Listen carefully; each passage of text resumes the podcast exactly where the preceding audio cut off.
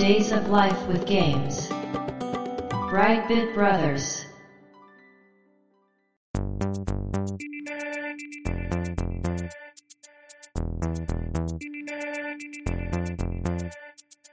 どうも、パンピー川崎です。どうも、2P 長谷川です。この番組はかつてゲーム少年だった 1P 川崎と 2P 長谷川の二人がゲームにまつわる様々な話題で古きを訪ねて新しきを知る番組です。はい。ということで、ブライトビットブラザーズステージ146です。やっていきましょ今回のテーマも、ときめきメモリアル4、3年目。う。はい。今回はネタバレありで、うんうん。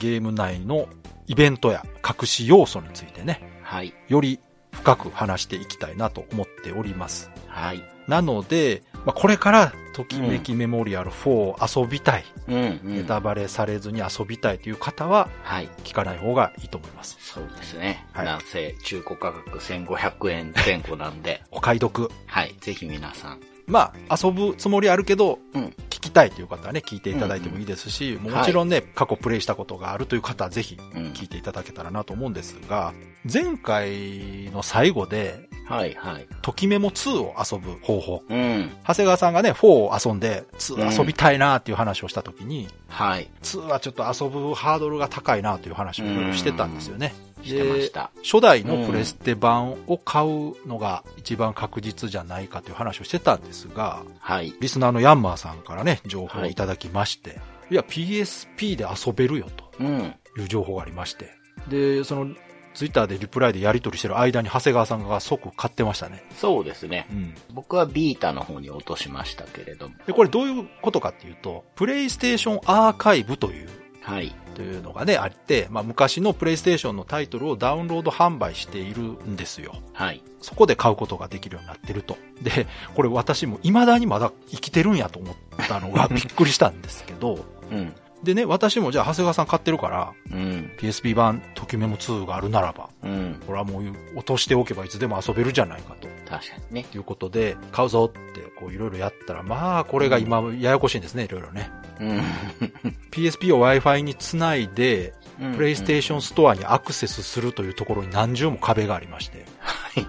まずあの、Wi-Fi が新しすぎると PSP が認識できない。ああ、そうなんですね。はい。プラス、まあ、アクセスできたとしてもですね、実は PSP からうんプレイステーションストアの中のゲームのメニューが見られないと。うん。うん。ページは出るんですけど、ゲームタイトルが一本も見られない状態になってます。うん。じゃあこれはどうしたらいいかというと、プレイステーション3で、うん。プレイステーションストアに入ります。はい。で、ところが、プレイステーションストアに久しぶりに入ろうとすると、うんうんアカウントとパスワードが間違ってますみたいなこと言われるんですね。うん。正しいの入れてるのに。うんで、。これ調べてみると、現在のセキュリティ2段階認証とかあるじゃないですか。はいはい。あの辺。がプレステ3と PSP は対応してないとなるほどね。いうことで、普通にはアクセスできなくなっております。じゃあどうするかというと、PC とかでブラウザーでプレイステーションストアにアクセスしてですね、ログインして、はい。そこからプレステ3、PSP につなぐ用のコードうんというのを発行します。うんうんうん。それをプレステ3、PSP のパスワードのところに打ち込むとアクセスできるようになるといううん。状態になってまして、もう私ね、3、4時間ぐらいかけて。で、プレステ3でまあ、プレイステーションストアにアクセスしたところ、はい。プレイステーション版ときメモ2というのがダウンロードで買えるようになりまして、はい。よしはい、これで PSP で遊べるぞと思って見てみたらですね、うん。購入済みになってるんですよ。うんうん。ん？と。うん。うんって。なん、なんで？とで、まあ確かに私はプレステ3版は持ってるという話したじゃないですか。はいはい。去年か一昨年ぐらいにね。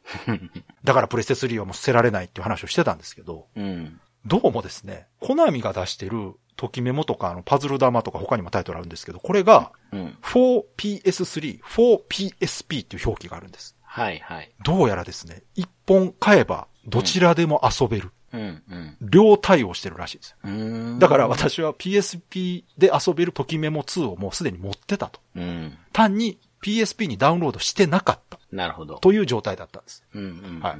だからまあ、もう購入はしてたからアクセスして、PSP でプレイステーションストアにアクセスしてダウンロードしました。はい。で、容量2ギガぐらいいります。うん。さらに自分の名前を呼んでくれる EVS のデータを入れると3ギガになりますんで、あの、めちゃめちゃでかいメモリーカードを PSP に用意しておいた方がいいと思います。私もあの PSP のデータいくつか消して、はい。開けて入れました。うん。で、これで無事にね、PSP でときメモ2が動いた時は感動でしたね。うーん。いや、もうだからいろいろめんどくさいですけど、まあ、もしね、興味ありましたら。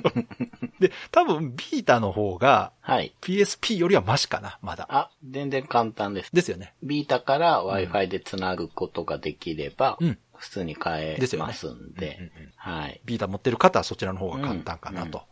はい。あと画面も多分綺麗ですしね。まあ少し大きいですしね。ね後期型なら Bluetooth で音も聞けるので、なかなかビータいいハードだと思いますけども。。あとは何度も話しているときメモ2のディスク5枚組問題っていうのはね、うん。そこですよね。まあ、どうしてるかっていうとね、まあ仮想ディスクというのをはい。ゲームの中で準備して、ディスクを入れ替えてくださいっていうメッセージが出た時に、うん。その PSP の中で入れ替えるというね、うん。うん。データとして入れ替えるという手間がいるんですが、ただですね、これをやるだけのメリットがあると思います。うん。あとは、ときメモ4より UMD の駆動音がないだけめっちゃ静かで遊びやすいと思 そうですね。う。うん。うん。ここに関しては。そうそう。ちょっとね、うんあの駆動音はね、いやー不安にさせますからね。あのね、ガーガーってすごいうるさいんですよ、あれね。わかります。あれはね、PSP の弱点なんだよな。そうですね。うん。だから、ときメモ4はあれがなかったらもう、より遊びやすいんですけどね。そうです、どうしてもね。。ときメモ4の時に説明し忘れてたんですが、うん。メモリーカードにデータをインストールすることで、ロードを早くしたりはい。することができるんですよ。はい。で、あれをやれば、多分 UMD の駆動自体は少なくなってるはず。そうですね。多分ねうん多分喋る時とかに読みに行くんですよねキャラクターがね。音声のところで読みに行くんですよ。うんそうね、それはもうしょうがないですよね。あの、声出してるからね、確かうに。ん。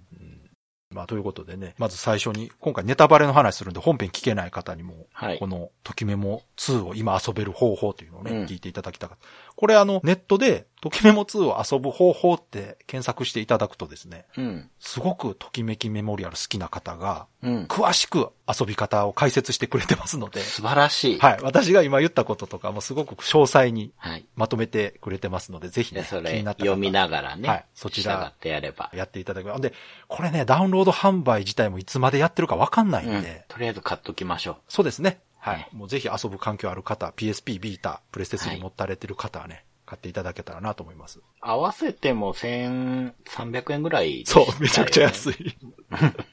い。EVS が手に入るっていうのは、これがめちゃくちゃでかい。いいですね。これだってバラじゃないと手に入らないんですよ。うん。売ってないんで、一般に。うん。らこれをデータとして売ってるというだけでね、このダウンロード版は買う価値あると思いますね。うん。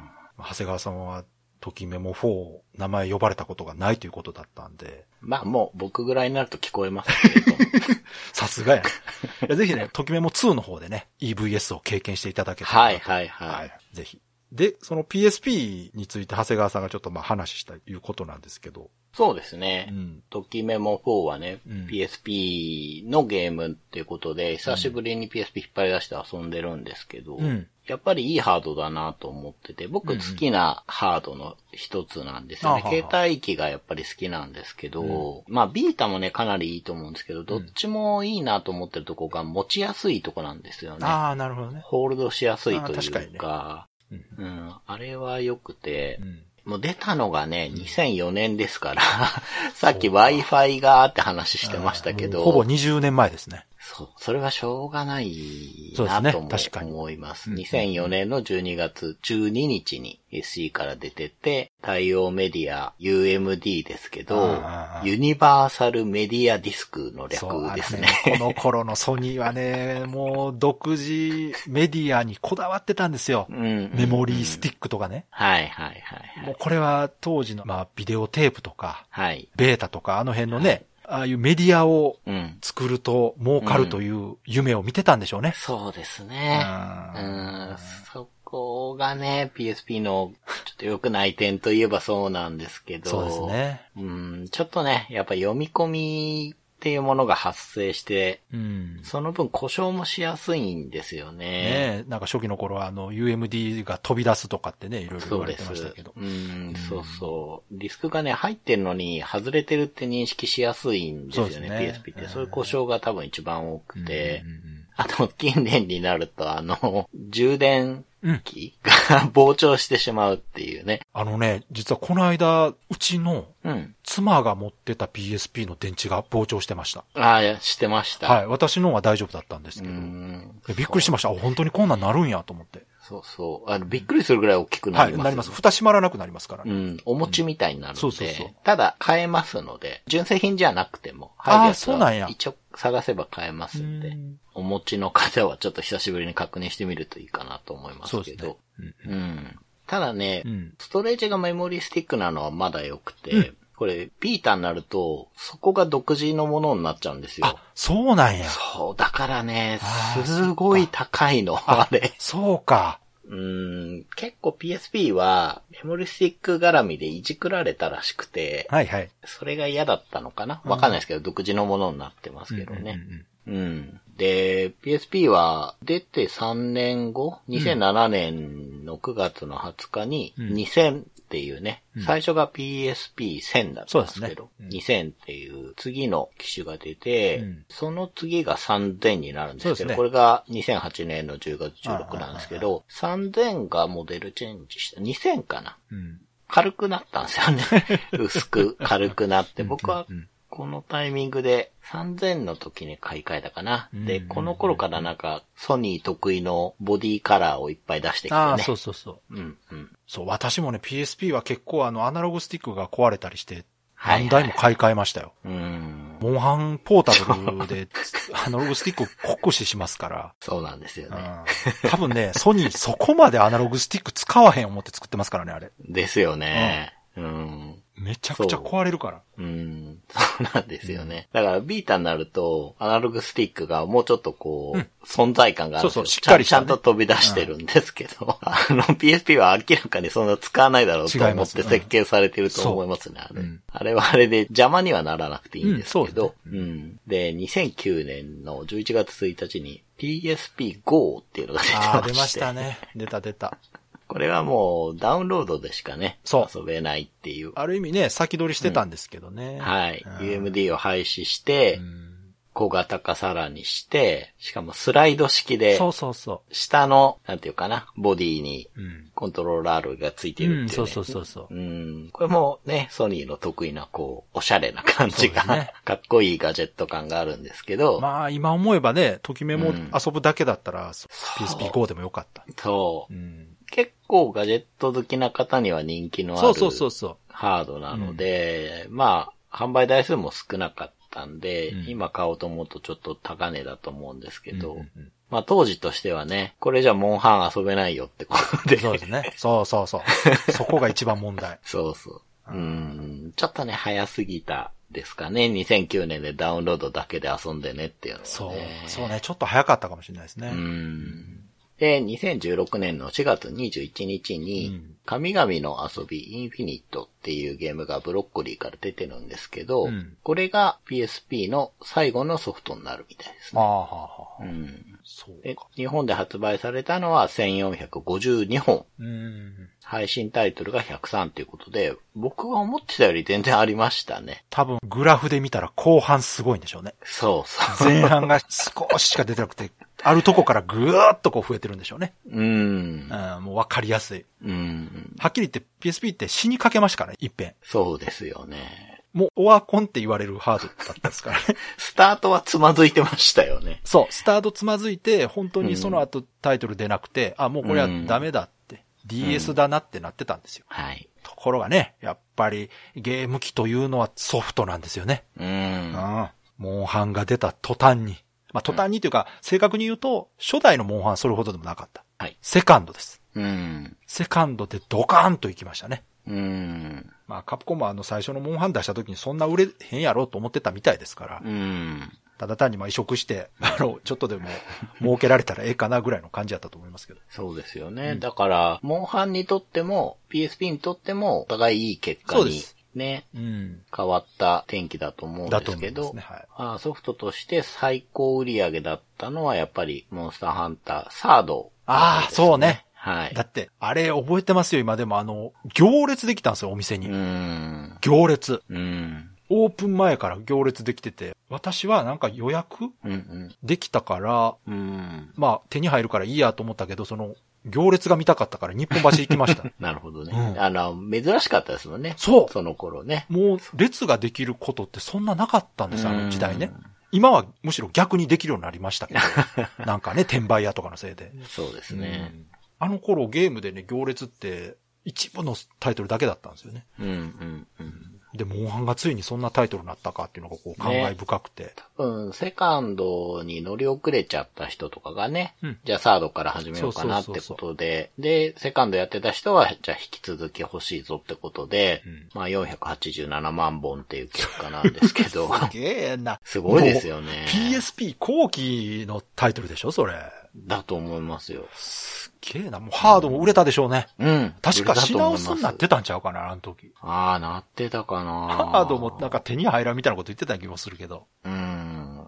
ねすごかった。本当にすごかったですね、あの時ね。ですね。覚えてるわ。あモンハンのおかげでうん盛り返して、うんでね、本当に後期の後期は結構乙女ゲーというか、うんうんうん。女性向けのね、ゲームがそうですね。だいぶ多くて、うんうん。だから結構息長かったイメージありますけど、いや、ね。長いと思います。あの、最初につまずいて終わりかけたけど、途中から盛り返して、その後は結構長生きしてました。うん、うん、うんうん。で、最終的には日本で1926万台、ああ、すごいすごい。北米で2043万台す、ごいやん。なんで世界で8200万台。すごいじゃないですか。ね。うん。うん。やっぱりいいハードだったし、人気もあったし、しかもそれがこう、DS と同時期にいたってのがすごいですよね。まあ、個人的には私、だからあの時は、据え置き機がもう弱すぎて、ああ、それはありますね。家庭用ゲーム機終わったなって個人的に思ってたんですよ。うん。私はやっぱテレビ画面でゲームがしたかったんですよ。うん、う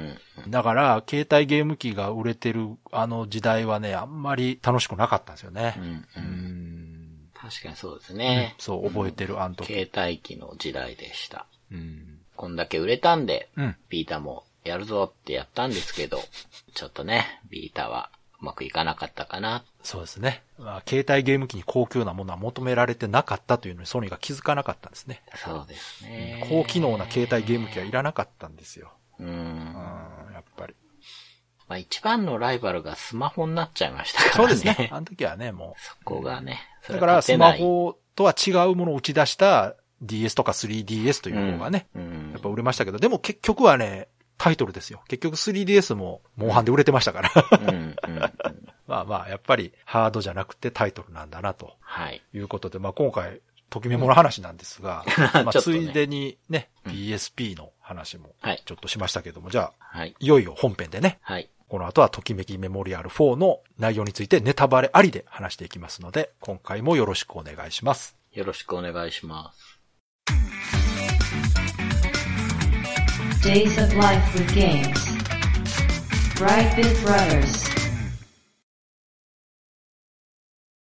前回がキャラクター紹介だったじゃないですか。はい、はい。で、あの時に、うん。まあ、紹介の仕方として一番好きなキャラうん、うん。という紹介を私はしなかったんですが、おなるほど。はいそうなんですね。私が一番好きなのは、うん。隠しキャラだからですね。ああ、そういうことか。はい。なるほど、なるほど。じゃあそのキャラから行きましょうか。まあこれがもう、うしましょうメインキャラというか、うん。私がときメモ4で一番好きなのは、大倉都ですね。ああ、やはり。はい。まあこれは私に限らずなんですが。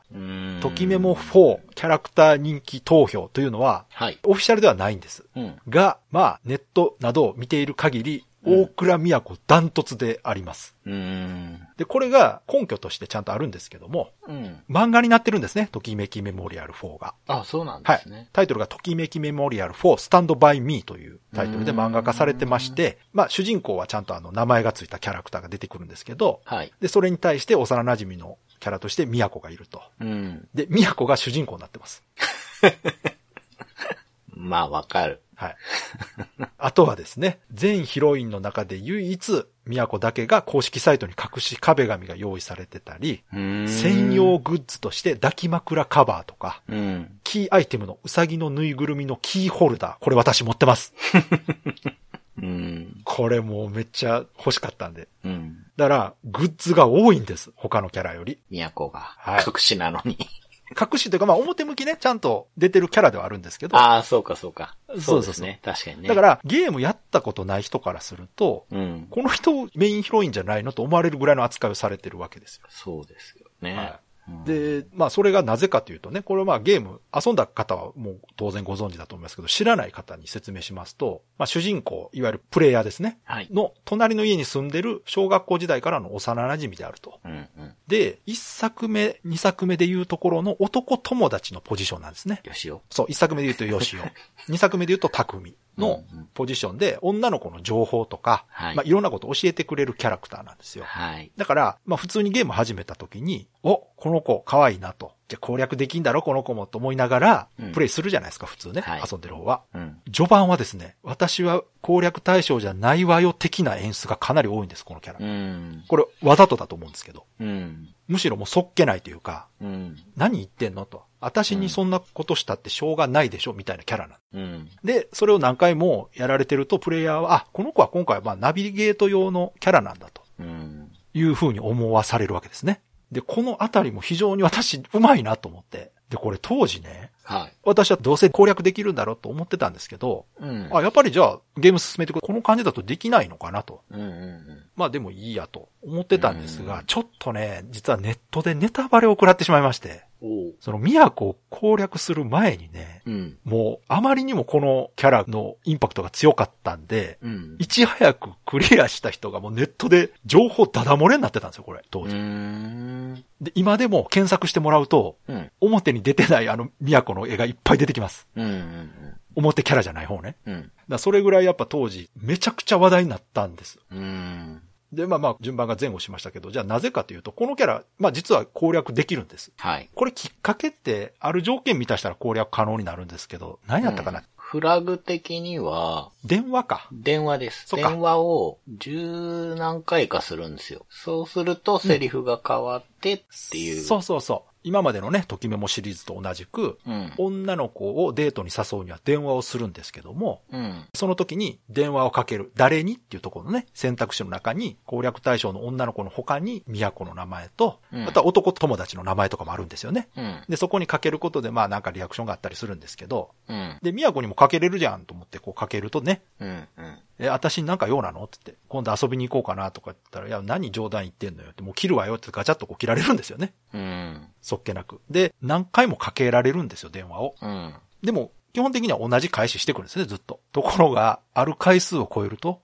え？ってなるんですよね。うん。うーん、まあもうじゃあしょうがないわね、とかって言って、どこ行く？みたいな感じで、まあ普通にデートに誘えるようになると。うん。うん。で、それが最初のフラグか。そうですね。でも、その後、デートには行けるけど、恋人同士って感じじゃないんですよ。うん。なんか。幼馴染として遊びに行くそうそうそうみたいなね、うんノリなんですよね。でもまあ、プレイヤーとしては、それでもまあ満足やから、こう何回も行くんですよね。うん。するとまた次のフラグが立って、うん。それがお弁当やったんちゃうかな。そうです。それが弁当だと手。作り弁当ですよね。うん。で、これね、覚えてるわ。あの、お弁当作ってきたから食べようって言って屋上に行くわけですよ、学校の。うん。うん。で、まあお弁当をこう主人公が食べてると。で、美味しいなって言って、こんなお弁当作れるって、都はきっといいお嫁さんになれるようん。うんっていうことを言うんですよ。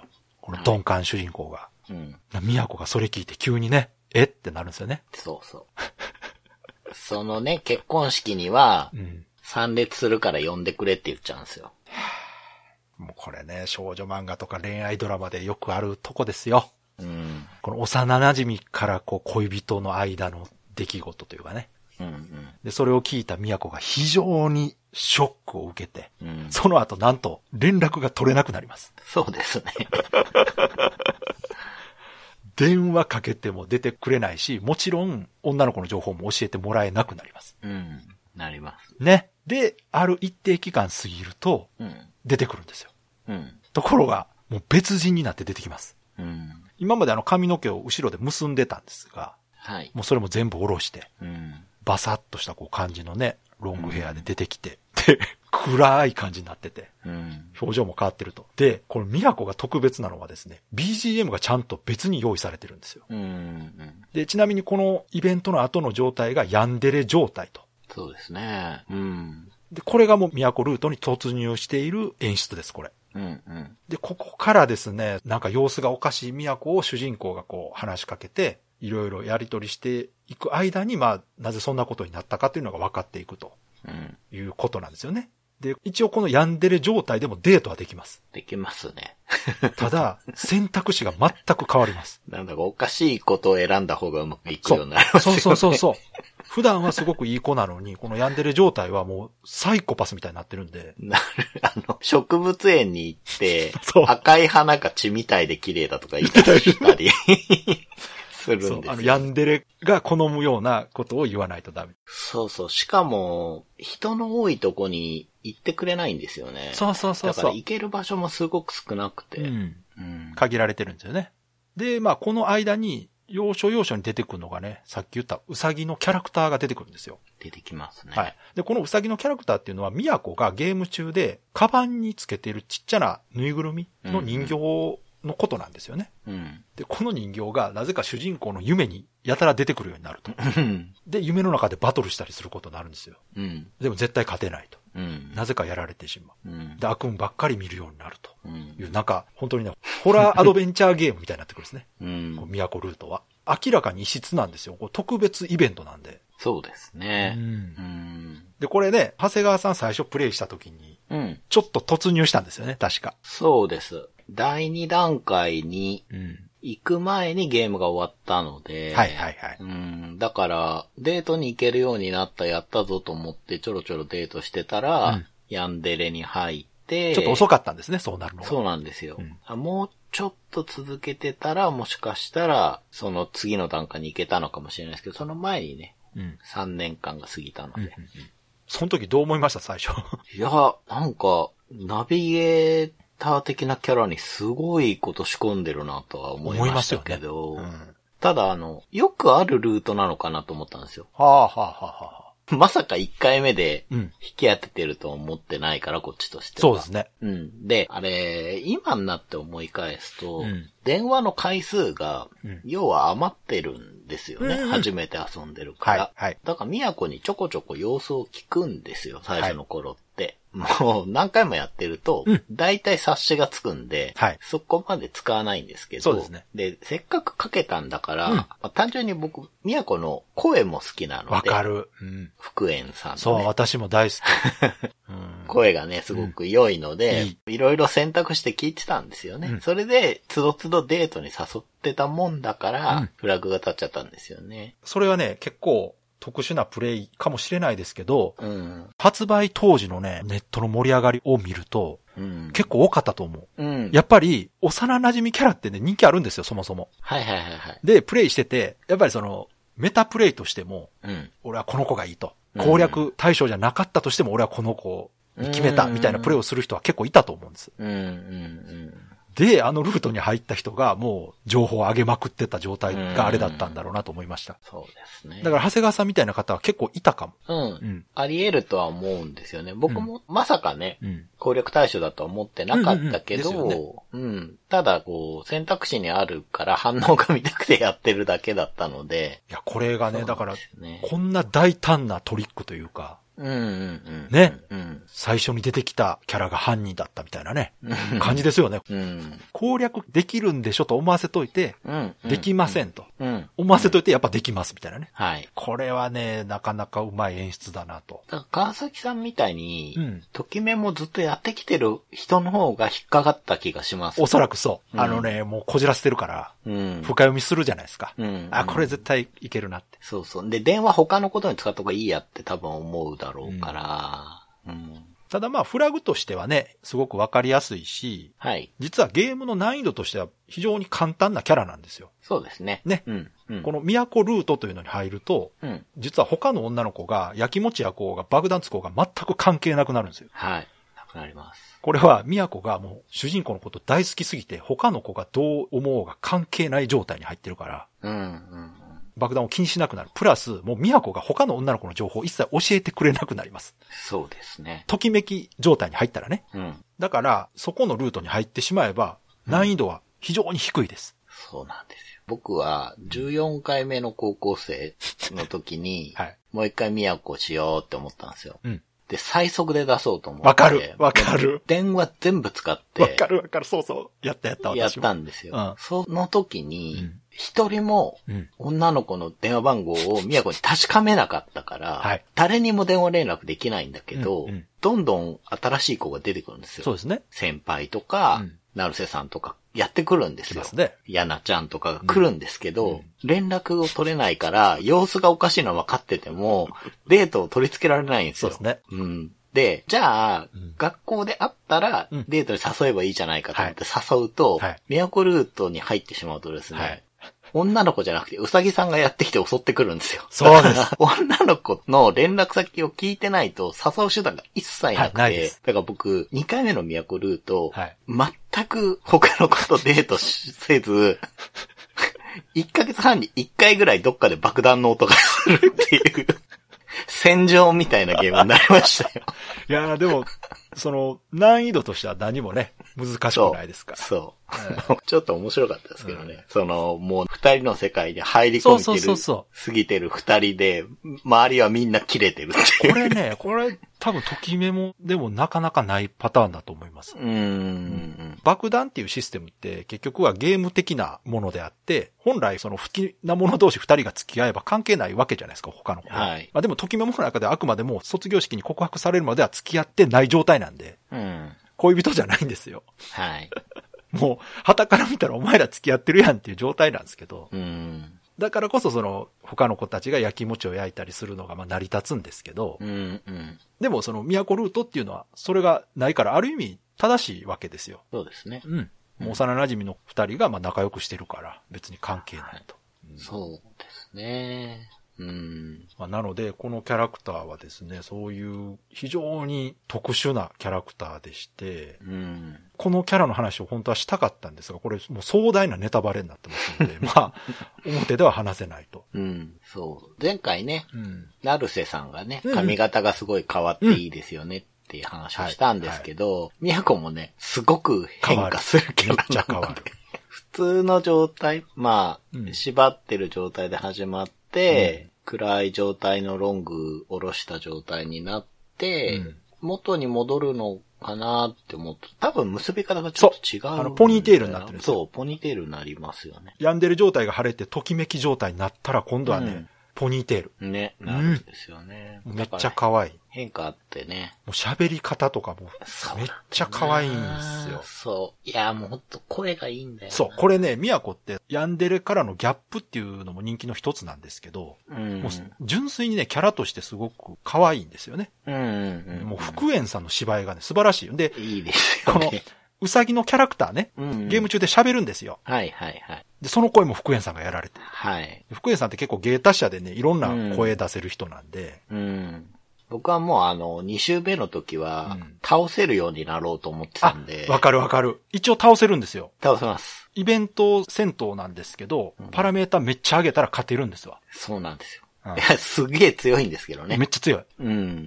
倒せるようにう、ん。一応なれるんで、他の子とデートしようとすると出てくるから、うんその時はね、いけないんだみたいに言って出てくるから、もうそのイメージがすごく強くついちゃいましたね。そうそうそうそう。うん。なんかその、この辺がね、ちょっと面白い演出で、主人公は一応幻覚として見てるんですよ。うん。本当にいるわけじゃないんでね、そのウサうん。ギが。うん。うん。で、あれは多分、その、都がカバンにつけてる人形を潜在意識で覚えていて、うん。都に対するその罪悪感はい。が、ああいう幻を見せてるんだと私は解釈してるんですけど。ああ。あれ、2回目クリアすると、ううんさぎさんの名前わかるじゃないですか。はい。ね。うんゲーム中でね、うん。都がウサギのぬいぐるみを大事にしてるから、それ何なの？っていう質問をするんですよ。うん。主人公。が。うん。で、名前があるんだよみたいな話をするんですけど、その名前は絶対に教えてくれないんです。うん。うん。それが最後エンディングでわかると。そうですね。まあ、このあたりも非常にうまい伏線が。うん。うん。まあ、本当にこのシナリオとか演出がね、秀逸だなと思いますね。うん。このあたり本当ドラマチックですよ。うん。宮古の話だけでなんかワンクールのアニメ分ぐらいのね、話ありますから。そうなんですよねで、。これ結局、宮古が、うん。まあ、ヤンデレになってしまったのは結局主人公のことがすごく好きだったのに、主人公が自分のことを何とも思ってなかったことを知ったことで傷ついて、うん。ヤンデレになってしまったということが原因なんですが、この過去のね、思い出がすごい重要で、はい。小学生の時やったかな？確かあの、河原かなんかでイベントが起こるんですよね。確か。うん。そうです、そうです。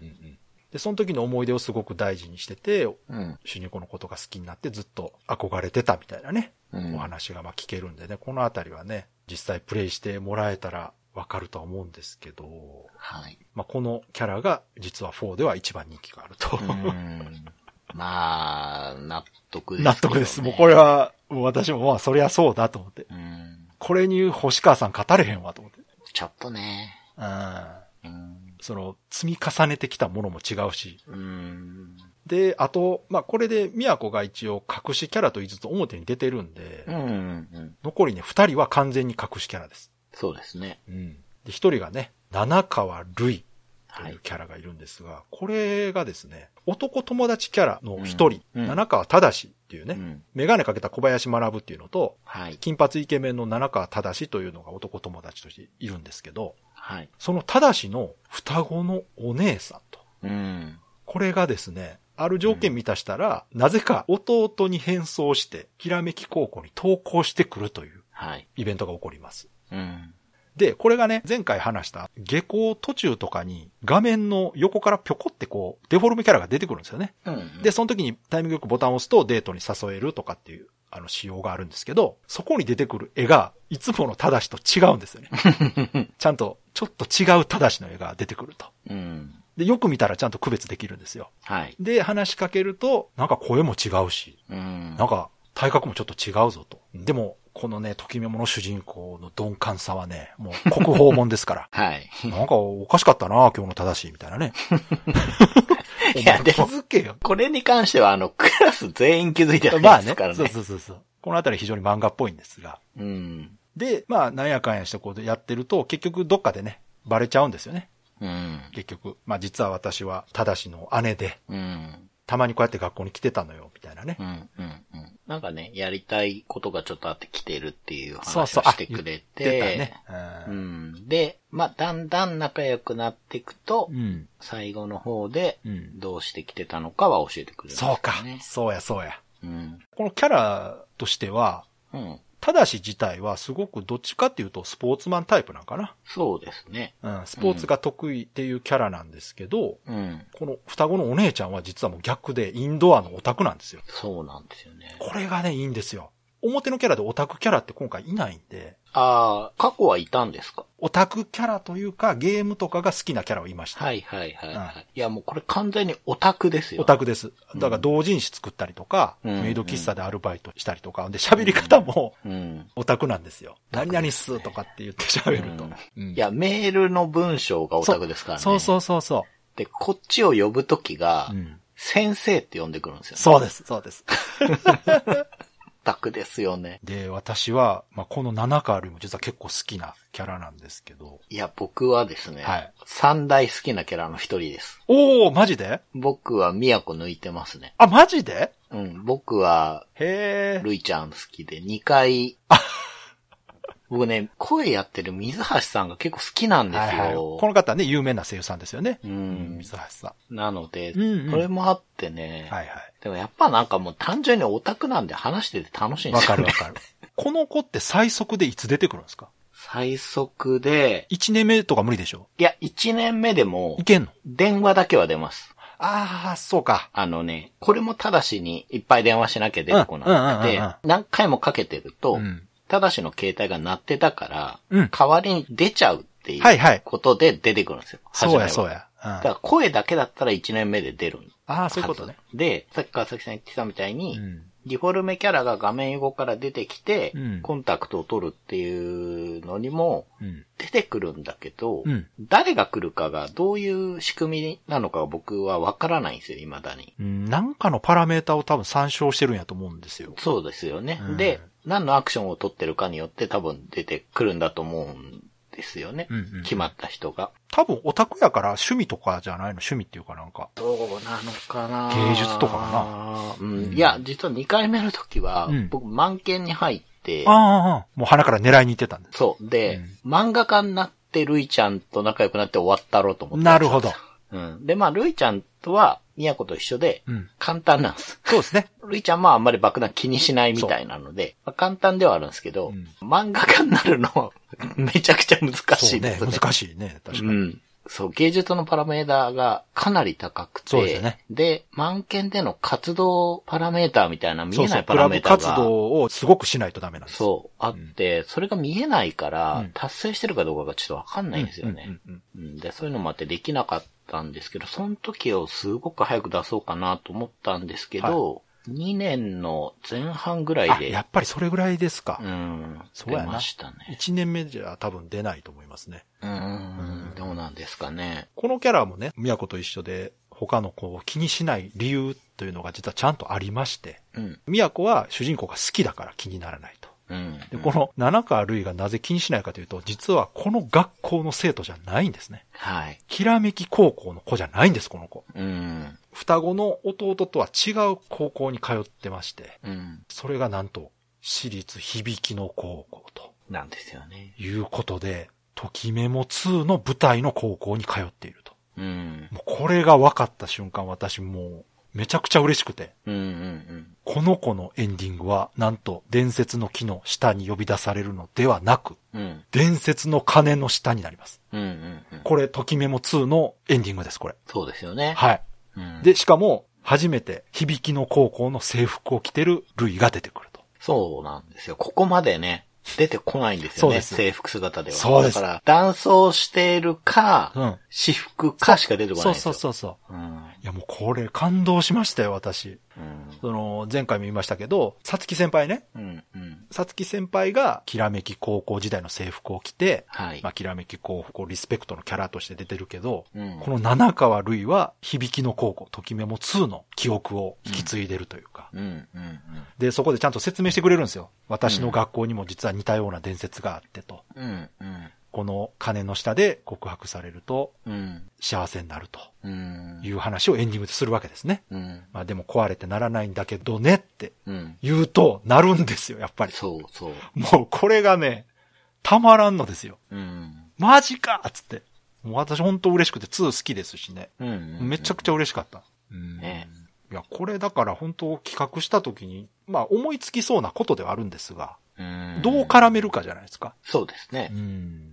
確かにね、隠しキャラにしてるのもうん。いいと思うんですよ。僕はね、2やってないかはいはいら、わかんないですけど。そう、だからそういう人もいるから、これを表のキャラにしなかったのは正解かなとうは思います。ん、確かに。なるほど、ううんん。僕はでもほら、話をね、聞いてたから、ううんん、あ、こういうことかと思ってそうそうそうそうただ、うんわかんないことがあって、はい。覚えてないかもしれないですけど、うん。クリアすると、うん。スタッフロールが流れた後に、はい。その告白後の写真を撮ったみたいのが、はい。スチルが出てくるじゃないですか。あります。あの時に、はい。後ろに、いますね。ルイちゃんの後ろに、よく気づきましたね。なんか女の人がいて、こっち見てピースしてるんですけど、あれ多分2のキャラなんだろうなと思ってるんですけど、はい。誰なんだうろうと思ってたんですよ。あれもね、私見た時に本当にこのスタッフすごいなと思ったんですよ。うん、うん。あれはですね、ときメモ2の隠しキャラクターである九段下舞香というあ、そうなんだ。キャラがいるんです。あ隠しキャラつながりで出してるんですね。いや、それもあるんですけど、うん、うん。実は彼女はうん。いろんなバイトをしてるっていうキャラなんですね。うん、うん、うん、うん、うん。で、ときメモ2でもいろんな背景にいるんです。ああ、そういうこと。どこに行ってもどっかで出てくるんです。あ、なるほどね。面白い。へえ。まあもうこれちょっとときメモ2の話ですけど、うん。ときメモ2ってね、通販できるんですよ。うん、うん、うん。家で休みの日にテレビとか見てたら、あ、なんか良さそうなものがあるから買おうって注文すると、うん。配達しに来るのがこの九段下さんなんです。はだからお姉さんなんです、これね、だいぶ。あ。ああ、なるほど、ね。高校生じゃないです、当然。社会人ってことですかそうね。そうそうそう。というか大学生でバイトなのかわかんないですけど、まあ年上なんです。そうそう。で、その時に知り合いになって、うん、うん、うん。フラグが立ってくると、仲良くなってきて、まあ攻略できると。で、彼女が一番有名なのがバイト番長っていうキャラがありまして、うんうんうん。前にも言いましたけどね、ときメモってあの番長戦っていうのがあるんですが、うんうんうんその時に四天王の中にバイト番長っていうので、学ラン着てマスクして、この九段下さんが出てくると。へだからそういう、そのどこでもイベントのシーンで後ろに映ってるキャラとして、え。響きの高校のなるほルイの絵に映ってるんですよ、あれ。すごくないっすか？すごいですね。すごい。もう本当にね、好きな人じゃないと多分思いつかないと思います、これは。うんうんうんまあちなみにこの九段下舞香というキャラはですね、2のうん。うん。麻生かすみ先生ね、うんうん。いたでしょ？あの先生と同級生。ああ。知り合いですもう本当に社会人だ。そうそうそう。一応つながりはあると。これだから、まあ、長谷川さんこれからね、ときめも2やると思いますけど、またぜひね、そっち遊んでいただけるとね、またつながりますかなるほど。ら。この人かって思いうん。ますそう思います。あの、だから、やってたらわかると思う。おるからう。んはい。そんな感じで、こう、メタなね、シーンもうん、さらっと入れてくるとうんうん。いうことで、もうこのあたりが本当過去のね、ときめもファンに対してのサービスというか、うん。そういう作りがすごく嬉しかったんですよね。うん。やってて。うん。そっか、長谷川さん。じゃあ1位は？前回言った。あ、まあ、郡山先輩ですけど、もう同率2位ですね。さつき先輩となるいちゃんが、うーん、もう、まあ、単純に面白いですよね。クリスマス会に行こうとしたら、うんこれから同人誌を書き上げなきゃいけないから、手伝いに来てくれって呼び出されて、そのまま即売会に連れてかれるっていう、ね。ありましたね。うん。ありましたね。あったあった。ね。まあ、僕はメイド服は黒い方がいいんじゃないかなとは思ったりはしてるんですけど。細かいこと言ってた。いろいろ面白いんですよね。うんポップンミュージックのロケテに行ったりとかね。そうそうそうそう。オタクイベントがね、結構いろいろあってそう、ね。あるんですよね。まあ、ただ、隠しキャラってね、基本やっぱイベント少ないんですよ。うんうん、ううんん。だから、このルイも結構、やっぱ他のキャラに比べるとボリュームはちょっと少なめ。ああ、そう、うんだと思確いますかにそうかもしれない。うんただ、インパクトはね、そうそうそうすごい強いし。そういうことそういうことあと、うん、好きになれたのは、うんオタクなんだけど、うん確かにオタク的な発言は多いんだけど、うん言葉遣いがそこまでね、中二病的じゃないな、と思って。て、そうそう。コミュニケーション能力が高いからね。そう、割とそこはニュートラルなので、うん、まあ、大丈夫だったっていうのはある。まあ、あとはその、やっぱね、シチュエーションとしてね、うん。友達のお姉さんというね、もああうち。ょっと背徳的な感じもありますし、まあ、こっそりね、付きそう合ってると。そう。で、最後、卒業式の後に、うんまあ先輩だったりすると、うんただしがうん手紙を持ってくるじゃないですか。はい、はい、はい。どこどこで待ってるってさ、つって。で、その時に、うん。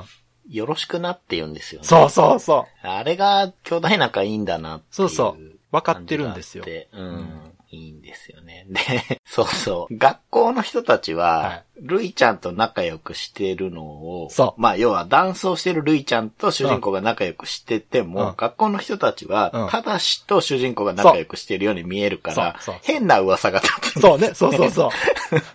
あの子たちなんか妙に仲いいねって。いそうそう。ああいうのもね、面白いなと思ってて、ね。映画イベントってあるじゃないですか。はいはいはい。で、結構いろんな映画があって、そのいろんなコナミの作品がモチーフになっててね、うんうんその中に、うん。ときメモがモチーフのあ、ありましたね。があるんですけど、それがガールズサイドの方のもあるんですようん、ね。で、それにうん、実は、さつき先輩とうん、郡山先輩連れてくとうん、すげえ内心喜ぶんですよ、あの人たち。そうなんや。そう。あの、特にね、うん。郡山先輩は、うんまあそっちの方面がお好きなんでしょうけど隠してるみたいで。そうですよ。文化祭の時でも満件でそれっぽいものを見つけて、そうか。これはなかなかみたいなこと言ってるん。で。そっち属性があるのか。そう、あるんですよで、じゃあ、るいちゃんも喜ぶかなって思って連れてったら、うんあんまり喜ばないんですよ。そう。彼女は違う。そう。彼女はそっち属性の人じゃない。そういうところもね、うん面白いっていうか、ね。スタッフがね、すごくちゃんと、うんうん。七川るいっていうキャラクターを作ってるんだなって感じがしましたうね。ん。あとね、まあこの七川つながりでいくと、ちゃんとはい別イベントとしてね、うん。正しエンディングがあると。うんうんうんうんうん。ある条件満たすとうん、正しが告白してくるというイベントがあります。みたいですよね。はい。これ、これめちゃくちゃ面白いんで。うん。で、その時の主人公の対応がおもろいんですよ。え、まさか、実は女の子っていうことないよね？みたいなこと言うんですよ。昔ね、そういうキャラがいたんで、うん伊集院というキャラがいましたんで。はい、ははいい。。で、まあ美少年ですからね、一応正しいは。うん、うん。女の子っていうことないよねって言ったら、違う、俺は正真正銘男だっつって。俺と一緒に伝説を作ろうって告白される。いいセリフだと。なるほどね。うん、で、はってこう夢だったというオチなんですけど。うんう。ん。で、これは多分ですけどね、ルイとある程度仲良くなった時に起きるイベントです、これ。うん。だからその主人公の中でこう、ルイとタダシがなんかこうごちゃごちゃになってるというか。なるほどね。で、に業間近に見るイベントちゃうかな確か。ん。告白前とかに見るイベントだと思います。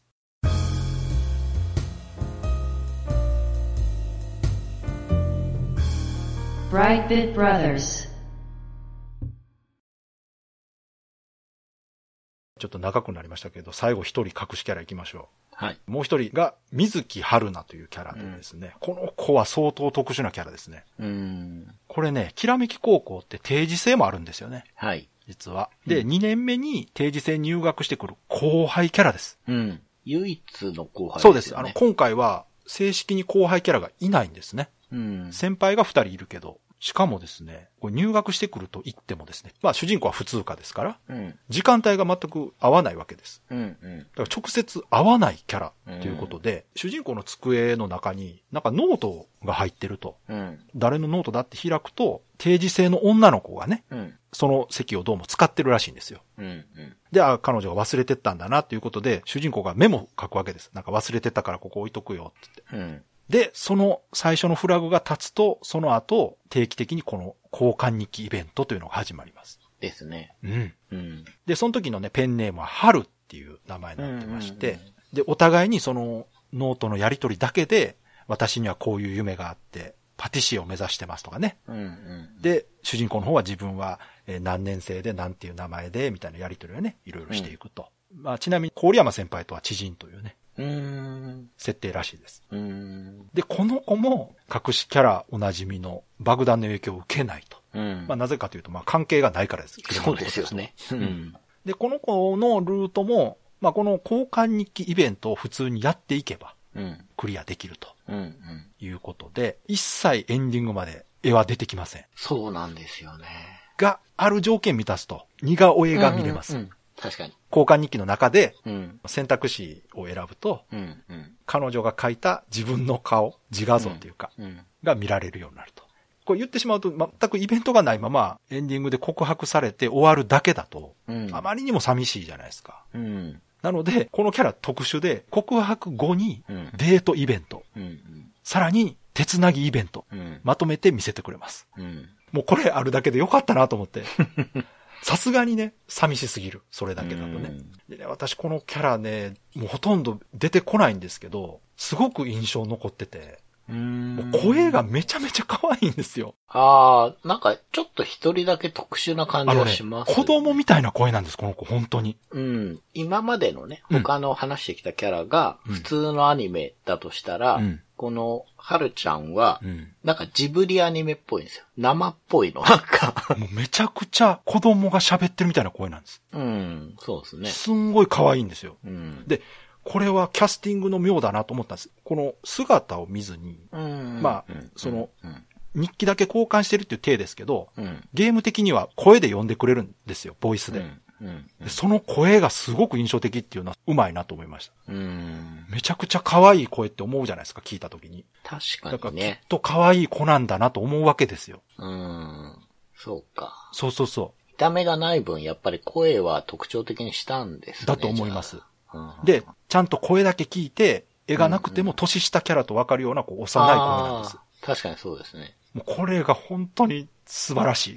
うん。まあ、ちなみに声優さんは菊池優美さんという方でね、うん。やっぱり他にもあの幼い女の子の声とかよくやられる方なんですよ。うん。すごく本当に子供みたいな声されてるんで、ね。めちゃくちゃ可愛いです、これ。うん。いや、もう本当に、最初、なんだろうと思ってたんです。なんでかわかんないですけど、うん。偶然だと思うんですけど、ふいちゃんがうん、初めて出てきた時に、うん。同時にはるちゃんも出てきちゃったんです。あーそうなんややってた時。すごいな。そう。だから、なんだこれって、なんか知らない人がただ、ルイちゃんはう、ん。気配があるんですね。うんうん夏に、うんうん。2年目の夏にそう。そうそう。海に行くイベントの時にうん、ただしが来てて、イベントごとにただしって来ないんだけど、うん。なんで来てんのみたいなこと言ったら、うん。いや、姉さんが行きたがったからって言ってるから、お姉さんがいるんだなと思ってたんですよ。まあ、そうそうそう。まさか双子だとは思わなかったけど。そう、あれちゃんと振りがあるんですよ。そう、振りがちゃんとそこであるんだけど、うん。はるちゃんの方は本当に一切気配がないから、そう急になんか入ってたけどと思って、うん、で、本当に最後までこのキャラクター、絵出てこないんじゃないかなって思ってました。私は、あれね、実はその、これ本当に攻略キャラなのかなとちょっと思ってたんです。うんうんうんで、はるちゃんも出てくるのね、結構後半なんかな ?1 年目とかには出てこないんですよ。うん。だから、キャラ的な難易度も考えると、保険キャラかもなという気もしてたんです。うん。この交換日記イベントだけ起こしていけば絶対クリアできるんで、うん。まあその時までにこう、ね、うまくいってない人とかにね、うんうん。この子でクリアできたらなって、なんか保険的キャラなのかなとかうんちょっと思ってたりはしたんですが、ただ多分、あの交換日記イベントが発生する条件自体は何かちゃんとしたフラグがあると思うんで、あれ多分ね、モラルだと思います。あ生徒会入ろうと思って。はいはいそういうことか。モラル上げた時に出てきそうあ、確かにね。で、あ多分モラルなんだ。モラル低いとね、こういうやりとりはできないですからね。うん。いや、このあたりもその隠しキャラ一つとってもね、設定というか、どう隠してくるかというところもこれ、作り手の腕の見せ所だなと思ってね。うん。一作目なんかは、後輩キャラとして出てきたキャラが、その吉尾の妹だったりとかね。はい。うん、あとは移住院だったりとか、うん。まあそういう隠しキャラでしたけど、2の時の隠しキャラも本当に隠しキャラですけどね。うん。言ったみたいに九段下さんとかもそうですし。うんうんで、実は2にね、この春ちゃんみたいな隠しキャラが一人います。います。うん本当。に出てこないタイプのうん。やついますんで、ぜひちょっと遊んでみてください、その辺は。はまあ、とりあえず隠しキャラの話だけでもだいぶもう話してしまいましたけど、い。うん。他にね、これ、宮古のことなんですけど、はい。私改めてね、エンディングイベントを見たんですよ。今回ね、うん話するから。うん。なら、思い出したんですけど、宮古の両親は、きらめき高校出身なんですね。そうそうそね。う。うん。で、宮古はご両親からこのきらめき高校の伝説の木の話を聞いていたと。うん。だから自分もここで告白して、うん。自分の両親みたいに幸せな恋人同士になりたいという思いが強かったみたいですね。うん。だからこのきらめき高校の伝説の木の伝説を正確に知っているキャラというのは、この宮古とさつき先輩？そうですね。ぐらいらしいですね。うんうんうん確かにそうですね。うん。全然気にしてない子とかいますもんね。そうそうそうそう。で、放送部の柳さんなんかはもう伝説の木で告白してないから。うん。あれもいいと思います。キャラクターとしてね。そうだ。確かに。放送で告白するというね、青春映画みたいなことやってましたけど。うん、うん、うん、うんそうだ。やなちゃんそうでした。そうそう。あとは、だからリズミとかもそうですよ。そうです、ね。あの子も伝説。の木とかは気にしない。だって性格的にそうでしょ、やっぱ。まあそう。うん音楽室だったっけそう自分の作った曲を聴いてほしいっていうね。もう今や大人気の花澤香菜さんですからね。そうなんですよねすごいのよ。声がいいんよ。多。分、リズミは人気あるんじゃないかなあると思いますよ。キャラ的にもちょっと綾波っぽいしね。そうですね。うんイベントも結構印象的ですよね。いいと思いますよね。ううん。でもね、これやっぱりね、もう作り手も完全に都をひいきしてるなと思うのが、立体音響、バイノーラル録音。うんうん。バイノーラル録音のボイス数が一番多いのが都。へえ。そうなんだ。プラス、ゲーム中のイラストが一番多いのが都。まあ当たり前ですよ。そうなんだだってバージョンが2つありますから。そうか。2倍ですよ、そうか2倍。。うん。で、出番も多いじゃないですか。ナビゲートす多いるし。。確かにそうですね、多い。だからこれね、正直、メインヒロイン都やんっていうね。まあね。うん。表向きは、星川さんとね、さつき先輩ですけども、うん。ゲームクリアした後には、都がヒロインだったんだなとうん。思えるようになっているというのもね、これ、いや、本当よくできてるなとうん。思いましたね。このキャラに関しては難しいところで、これネタバレありでないとなかなか攻略対象と知ってるかどうかでね、最初のプレイ変わってしまいますから。うん。うん。あくまでもそうじゃないという体でやった方が面白いと思いますんで。そうですねう。。うんん。まあもうね、今聞いちゃった人はもう全部バレちゃいましたけど。でも、そのゲーム自体の面白さはね、変わらないと思いますから、まあ、うんうんうん。この後にね、さらに興味が出たとはい。いう方はぜひね、うん。遊んでいただきたいなと思いますけど、長谷川さんいかがですか？他何か。か、まあ、今ね、名前、柳さんと、そうね。京野さん、うん。リズミ、あとは出ましたけど、いつきやいつき。はい。前田いつきっていやいいですよね僕っ子がいるんですよね。うん。ボーイッシュでスポーツ少女で僕っ子ね。そう。で、この子はう、ん。もう最初ね、デートもジャージで来るんで、出た。全然、こう、おしゃれとかが興味ないんですけど、これもね、典型的なね、ギャップキャラですよ、これ。はい。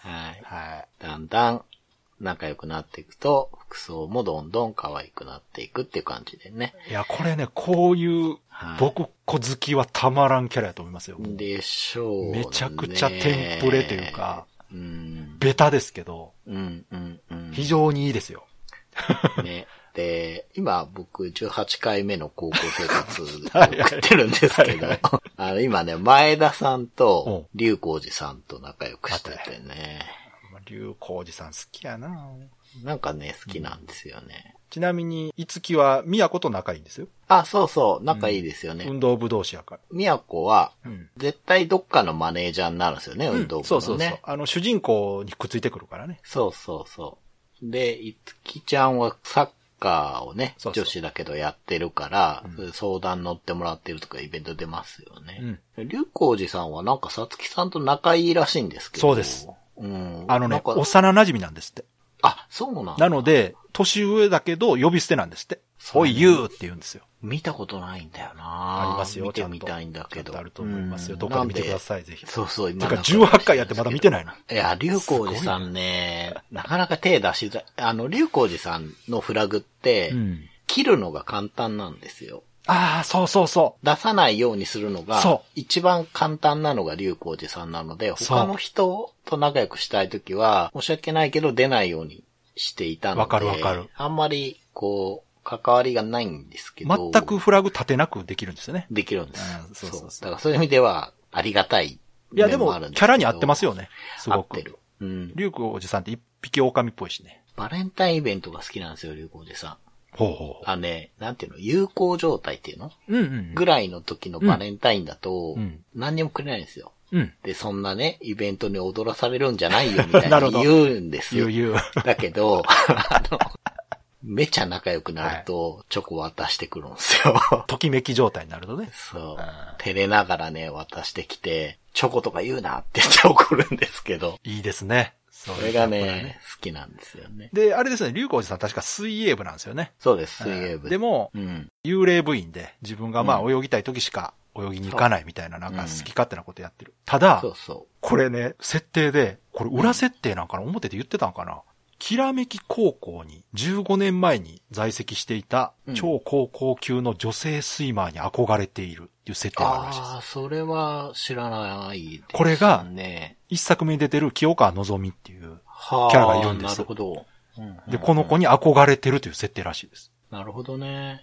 いやー、すごいな、この泳ぐのがね、好きなんで、意外にも海には一緒に行けそうそうそうるし、うん。温水プールも行けるし、龍光寺さんって財閥の娘さんだから、そうですね。不良っぽいんですけど、そう。うん。移住院財閥に匹敵する、そう流行寺財閥っていう。そう。だから、温水プールにね、うんきらめき状態で行くとかな、うんオーナーに話しかけられるんですよ。そうか、そうか。その時にね、はいはいうんよそ行きの龍光寺さんが出てきてね、はいはい。これも面白いんですよ。いいですね。そうそうそう。そういうとこがいいよな。そうそう。結構ね、どこにそれが隠れてるかわかんないんで、龍光寺さんは。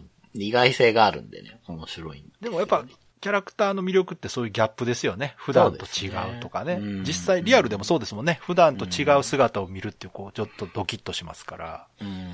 あとじゃあもう残り一人。はい。五道つぐみ。はい。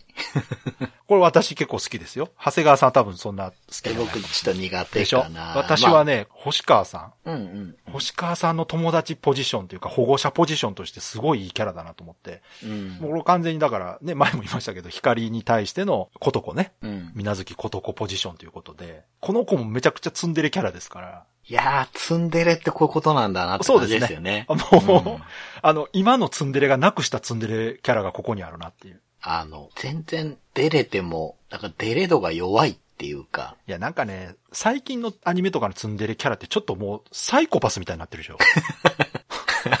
それもうツンデレじゃないで、それって。なんか精神分裂症みたいな、なってるのがあるから。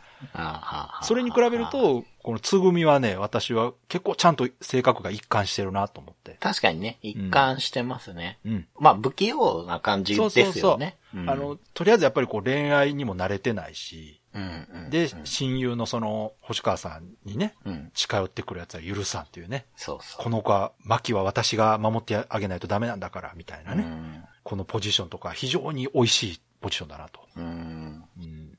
で、わかりやすいんですあの、メガネかけて読書が好きでと。うんうん。で、うんこ、れって、あの、一作目に出てきた、キサラギさんっていう読書キャラがいるんですよ。うん。これのもう真逆なんです。アンチテーゼなんですよね。へえ。で、その一作目のキサラギさんは、メガネかけた文学少女で優しい女の子っていうテンプレなんですよね。うん。で、これが今風にアレンジすると、こっちのツンデレに行くんだなと。なるほどね。非常に面白いなと思。だから私はメガネキャラが欲しかったんで、うん。貴重なキャラだったんです、これ。うん。2作目とかいなかったんでね、メガネキャラ。うん。うん。これだから、メガネ好きはもうここで一択やろうなと思ってね。他いないですからね、やっぱ。ね確かに。そうそうそう。ん喫茶店でね、バイトすると出てくるんですけど、そう。そう、喫茶店が、お家がね？というかね。そうそう喫茶店やってなんで、だ長く喫茶店でバイトしてると、うんつぐみちゃんがメイド服を着るイベントが発生するんですけど、あっちのメイド服はちゃんとね、うん黒いクラシックなメイド服でいいなと思いましたけどね。これいいのがね、これ、メガネ外して可愛いっていうイベントなかったんちゃうかな。ないと思います。私はね、もう、あれが許せないんで。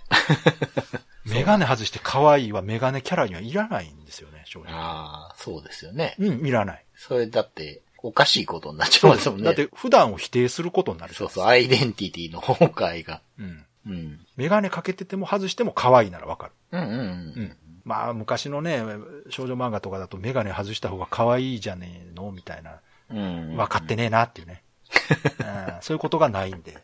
うんで、このあたりがね、ときめも一作目がすごくて、うん。そのメガネキャラの、キサラギさんというキャラはちゃんとメガネあり告白、メガネなし告白が別で用意されてます。へえ。これすごいでしょすごい。エンディングがちゃんと2種類あるんです。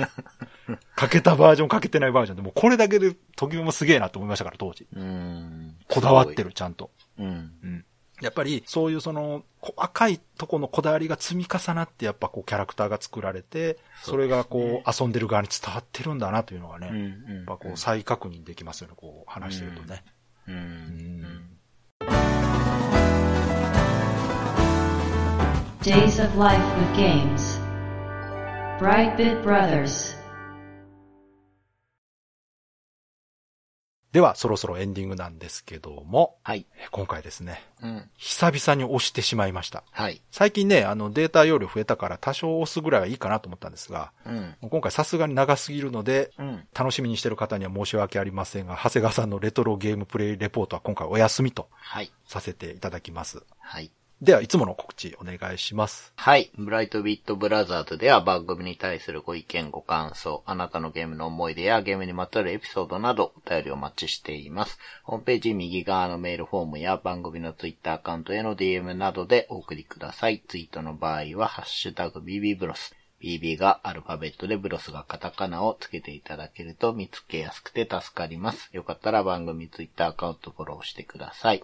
よろしくお願いします。よろしくお願いします。ということで、今回はときめきメモリアル4、3年目、ネタバレ編ということでね、今年のバレンタイン企画これで終了なんですが、いや、でも、ときメモ4まで来ちゃって、来年のバレンタインは、どうします？アスカ120%とか、それ格ゲー枠じゃないの？それ。格ゲーか。そうか、バリアブルジオとうん、か。だから格ゲー枠やな。ああ、いや、だからトゥルーラブストーリーとかありますよ。ルラブですかねう。んそうですね。はい。まあまあまあ、いろいろね、その、そのシリーズで行くの。いいけど、まあでも、私は楽しいですけど。話した方がいいような、いや、トそゥルーラブも、これ、トゥルーラブはちょっともう一回やり直さなあかんな。ときメモよりはね、遊んでる回数少ないんで。いやもう本当真面目な話、ときメモが出て、うん。インスパイアされたゲームがいっぱいあるじゃないですか。はいありますで、そういう中で、うん川崎さんいっぱい遊んでるって言ってますけど、うんこれは話したい、これはいいもんだっていうのが、うんね、あるでしょうから、それは聞きたいので、じゃあまあ来年はまた何か考えましょう。うん。うん。では、今回も追加で告知がございます。はい。まず、前回も告知させていただきました、思い出のヒロインをうん、ただいま募集中です。はい。皆さんのゲームに登場した思い出のヒロイン。うん。ね、敵味方、プレイヤーキャラとか何でも構いませんので、うん。うん。今回紹介したね、ときメモみたいなゲームじゃなくてもいいです。アクションゲームだろうが、パズルゲームだろうが、シューティングゲームだろうが、はい何でも構いませんので、あなたのヒロインの思い出などありましたら、ツイッターでハッシュタグつけてつぶやいていただくか、またはブログのメールフォーム、うんもしくは番組のメールアドレスで直接ね、送っていただけたら、こちらで紹介させていただきたいと思います。予定ではステージ149はいで紹介する予定ですので、まだまだ募集しておりますと。そして、今回もう一つ告知というか募集したいことがありまして、この番組今年の4月で3周年を迎えるということでですね、はい。またあの3周年企画をいろいろ考えてるんですが、うん。その一つとしてですね、あなたの好きなステージというのでコメントを募集したいと思います。はい。ステージ150でね、3周年にちょうどなるんですけども、ステージ150までで聞いていただいている皆さんが好きなステージ、うん。まあエピソードですね、どのテーマ回とかいうのを聞かせていただけたらなと思いました。最初ね、ランキングとかにしようかなと思ったんですが、まあそれは集計もめんどくさいですし、うん。うん。ランキングよりは皆さんそれぞれがね、この話が好きとか、うん。この話が面白かったというものを聞かせていただけた方がいいかなとはい。思いましたので、このあたりもどしどしお気軽にうん。一言でも構いませんので、この回の話が好きだった、面白かったとかね、はい。もしくはもうこの回のこのステージの続きが聞きたいとかありましたら、うんまあぜひね、コメントいただけましたら、ステージ150以降、多分151回、お便り紹介会の次の回ぐらいでね、はい。皆さんのコメント紹介したいなと思ってますので、先ほどの思い出のヒロインと合わせて、あなたの好きなステージというのを募集します。はい。まあ、このあたり私と長谷川さんもね、ちょっと選んどきましょうかね。そうですね。いくつかね、思い浮かぶものはあると思うんですが、うん結構、私も長谷川さんも、まあ、自分の番組ながら結構繰り返し聞いてると思いますうん。ので、てね、そう、まあ、あの、ポッドキャストやってる方、結構自分の番組好きで繰り返し聞く方多いとは思いますけど。はい。我々も結構聞いてますからね。かなり聞いてて、あの、先日バラデューク聞いてました。なんで？なんでバラデュークなの？私もあの、編集してる以外でね、うん。はい。何回も聞いてるのありまして、ここでさらっと言うと、シューティング界は非常に。個人的にも気に入ってまして、はい。うまいことうん。まとめられたなと、自画自賛してるので、僕は聞いたり。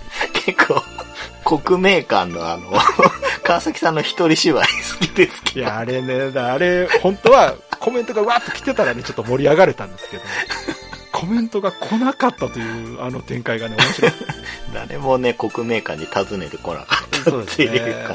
まあまあそういうね、いろんなはいステージの思い出とかありますのまでねあ。150もね、やってるんで、ね本当に気軽にこの回でっていう感じで。はい。全然全部聞いて選んだとかじゃなくていい。そうですね。まああとはあの、一人いくつでも構いませんよ。あの、一つだけとかじゃないはいし。。本当気楽にお願はいいします。もう、このあたりね、私たちが聞きたいだけなので、そうです。あの、大体、周年企画って私たちがやりたいことやってるだけなんで、そうです。ぜひよろしくお願いします。よろしくお願いします。では、今回も最後まで聞いていただいてありがとうございました。ありがとうございました。